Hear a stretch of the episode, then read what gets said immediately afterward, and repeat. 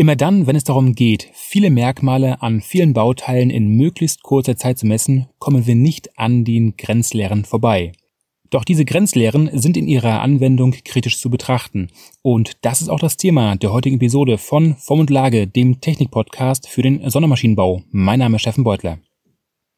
Ja, wer kennt sie nicht, wer liebt sie nicht? Grenzleerdorne. Gerade in der Fertigung ist es so, dass die dort äh, sehr gerne sehr viel angewendet werden, gerade wenn es um die fertigungsbegleitenden Prozesse geht, um beispielsweise die verschiedenen Passungen in den Werkstücken auf Maßhaltigkeit und Formhaltigkeit zu prüfen. Und äh, mit diesem Werkzeug, mit diesem Messmittel, mit diesem Prüfmittel ist es natürlich auch so, dass man sich dadurch äh, enorm viel Aufwand erspart, was das Erstellen von Messprogrammen für die 3D-Messmaschinen ist oder allgemein die Zeit an den Messmaschinen einzusparen. Und ähm, nicht ohne Grund werden, wurden sie über viele, viele Jahre, Jahrzehnte und gerne verwendet und ähm, haben auch ihren Dienst gut getan. In der heutigen Zeit ist es allerdings so, dass wir natürlich immer kleinere Bauteile haben, welche immer komplexer sind, was man auch in den immer kleiner werdenden Toleranzen sieht.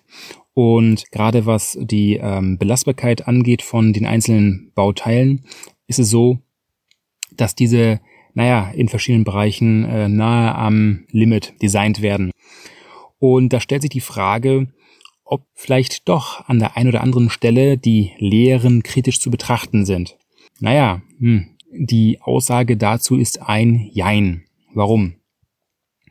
Ja, schauen wir uns erstmal grundlegend eine Lehre an. Was macht die eigentlich? Eine Lehre macht ja nichts anderes zu prüfen, ob ein Merkmal nicht zu groß und nicht zu klein ist. Deswegen haben wir, wenn wir uns den Grenzleitern betrachten, eine Gut- und eine Schlechtseite. Die Gutseite repräsentiert das Werkstück am, beziehungsweise das Merkmal am Maximum Materialmaß. Das wäre bei einer Bohrung das äh, Kleinstmaß. Sprich, die Leere muss dort hineinpassen, was heißt, dass die Bohrung vom Maß her nicht unterschritten werden darf und auch nicht zu unrund und auch nicht zu schief sein darf, damit der Grenzledor noch reinpasst. Denn mit diesen Grenzledoren wird auch die Formhaltigkeit äh, mit jedenfalls bei der Gutseite. So, auf der anderen Seite haben wir die Schlechtseite und äh, die darf nicht hineinpassen in die Bohrung, um nachzuweisen, dass die Bohrung nicht zu groß ist. Das ist erstmal das einfache Anwenden des Grenzleerdorns und an der Stelle ist es schon mal verständlich. Nun ist es allerdings so, dass die Anwendung eines Grenzleerdorns nicht so ganz einfach ist. Ähm, ich möchte von mir behaupten, dass ich nicht in der Lage bin, einen Grenzleerdorn richtig zu äh, nutzen. Einfach daher, weil ich ähm, eher ein Geistesleister bin und kein Handwerker bin. Das ist schon mal ein einfacher Grund. Und mir dementsprechend auch die Feinfühligkeit fehlt. So. Aber betrachten wir es mal von einer ganz anderen Seite her. Damit ein Grenzleerdown auch richtig funktioniert, darf man den zum Beispiel nicht, also die Gutseite nicht irgendwie mit 10 Bar Druck in eine Bohrung einführen, ähm, was dann dazu führen würde, dass natürlich Leere und Werkstück defekt sind. Aber das mag sich jetzt witzig anhören. In der Praxis habe ich das alles schon, naja, mehr oder weniger miterlebt. Das heißt, man kann das schon falsch anwenden. Auf der anderen Seite ist es so, dass die Frage, die im Raum steht, ob solche Grenzleerdorne überhaupt richtig funktionieren. Denn wir haben hier ein, eine mechanische Prüfung und immer dann, wenn wir Mechanik haben bzw. Kontakt von verschiedenen Werkstücken haben, dann haben wir auch mal einen gewissen Verschleiß. Und hier ist mir die Frage, ja, wie gut kriegen wir eigentlich raus, ob unsere Lehre noch richtig funktioniert? Ich meine, da ist schon mal die Form- und Maßhaltigkeit ein wichtiges Augenmerk. Und das wird ja auch glücklicherweise auch regelmäßig geprüft, indem man die entsprechenden Lehren vermessen lässt, in regelmäßigen Abständen. Das Problem in der ganzen Sache ist nur folgendes. Einen wichtigen Beitrag bei dem Lehren hat man auch durch den Anwender, durch den Werker. Denn wenn dieser die Lehre falsch anwendet, beziehungsweise ein anderes Gefühl hat, wie man diese Lehre anwendet. Das mag sich jetzt alles sehr, sehr einfach und sehr, sehr komisch anhören, aber es ist tatsächlich so. Ähm, dann kann dann auch ein ganz, ein ganz anderes Ergebnis herauskommen. Denn hat man beispielsweise eine Reihe von Bohrungen und lässt diese Bohrungen von verschiedenen Werken zu verschiedenen Tageszeiten äh, in verschiedenen Anordnungen mit einer Lehre prüfen, sollte man eigentlich annehmen, dass immer das gleiche Ergebnis rauskommt, dass die Bohrungen, die zu groß sind, aussortiert werden, die zu klein sind, aussortiert werden und diejenigen, die innerhalb der Spezifikation sind, immer noch bleiben. Die Realität sieht hierbei allerdings anders aus, denn hier gibt es auch ganz, ganz starke Schwankungen. So, das heißt, eine Lehre ist natürlich auch wiederum nur so gut, wie der Werke ist, der sie anwendet. Das ist ein Grund, weshalb ich eher nicht geeignet bin, eine Lehre zu nutzen. Jetzt kommen wir mal zu dem etwas delikateren Teil. Mit solch einer leeren Prüfung bekommen wir allerdings nur raus, ob ein Werkstück mal grundsätzlich gut oder schlecht ist. Wir wissen aber allerdings nicht, ob wir mitten innerhalb der Spezifikation sind oder knapp außerhalb. Das heißt, wir haben da keine wirkliche Richtung, wo wir jetzt eigentlich mit unseren Werkstücken liegen und dementsprechend mit dem Fertigungsprozess. Und das wird dann noch umso delikater, wenn man mit betrachtet, dass diese Lehren natürlich auch aufgrund der Maß- und Formhaltigkeit sowie der Fähigkeiten des Werkers einen sogenannten Unsicherheitsbereich haben. Also sie haben auch Prüf- bzw. Messunsicherheiten, die aussagen, dass wir einen gewissen, einen gewissen Bereich haben, mit denen wir nicht unbedingt genau sagen können, dass es, dass wir eine korrekte Prüfung machen, beziehungsweise dass das Werkstück korrekt oder nicht korrekt ist. Das kennen wir auch aus der ähm, Messsystemanalyse beziehungsweise, beziehungsweise der Prüfprozesseignung von anderen Messmitteln und so, so etwas ähnliches gibt es auch für die Lehren.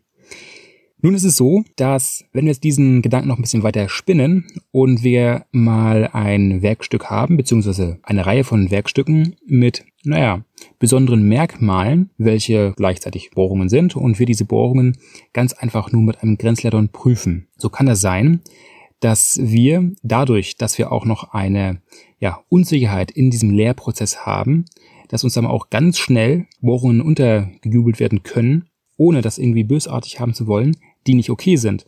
Und naja, wir wissen ja immer dann, wenn wir besondere Merkmale an Werkstücken haben, bedeutet das, dass diese natürlich auch wiederum eine ja, Funktions- oder auch manchmal sicherheitsrelevante Funktion haben, sodass, wenn die Funktion nicht gegeben ist, es auch mal vielleicht sogar ganz schnell dazu kommen kann, im ungünstigsten Fall, dass dann die Funktion des Werkstücks bzw. der Baugruppe oder auch des Gerätes, der Maschine, des Apparates nicht gegeben ist und es dazu zu entsprechenden Sach- oder Personenschäden kommen kann und was dann wiederum haftungstechnisch ein bisschen blöd ist.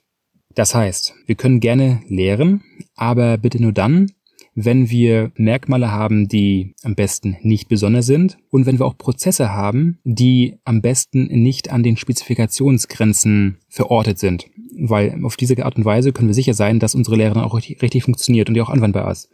Das Problem in der ganzen Sache ist nur folgendes. Immer dann, wenn ich kein wichtiges oder besonderes Merkmal habe, ich möchte jetzt nicht mal auf die besonderen Merkmale nach IATF 16949 eingehen, sondern allgemein mal ja, ein spezielles Merkmal, ja, dann, dann spare ich mir doch bei 0815 Prüfungen, äh, Entschuldigung, bei 0815 äh, Merkmalen, da spare ich mir doch schon mal grundsätzlich eine Prüfung, weil sie ja keine äh, Relevanz haben.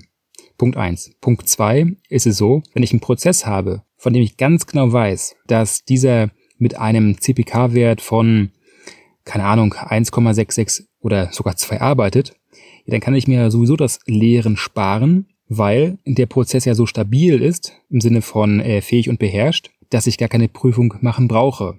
So, jetzt sehen wir also, hm, Lehre ist vielleicht doch nicht das geeignete Werkzeug, besser gesagt Prüfmittel, um in der heutigen Zeit sicherzustellen, dass unsere Werkstücke auch innerhalb der Spezifikation liegen. Denn wie gesagt, eine äh, Lehre ist ganz arg davon abhängig, wie gut der Werke ist. Und egal wie gut der Werke ist, man haben, wir haben dort auch immer einen gewissen Unsicherheitsbereich, wo man nicht unbedingt sagen kann, dass das Bauteil gut oder schlecht ist.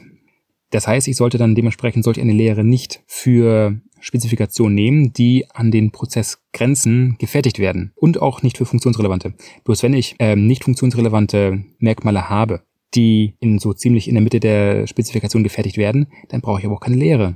Ne, wir sehen also, das Thema Lehren ist schwierig, beziehungsweise ist vielleicht in der heutigen Zeit ein bisschen überflüssig. Gerade in Zeiten von SPC, also sprich statistischer Prozessregelung, da machen wir halt alle paar Werkstücke mal eine Überprüfung, und zwar eine genaue Überprüfung, wo wir auch einen Zahlenwert brauchen, wie weit ich außerhalb meines Solls bin, indem wir eine Messung durchführen. Da reicht Lehre nicht aus. Und dann brauche ich halt dementsprechend auch dadurch, dass ich eine statistische Aussage habe, keine Lehre. Und wie gesagt, für funktionsrelevante Werkstücke schon zweimal nicht, weil mir das Risiko viel zu groß ist. Ja, und ich hoffe, du konntest aus dieser Episode heute etwas äh, mitnehmen. Dementsprechend mach was draus.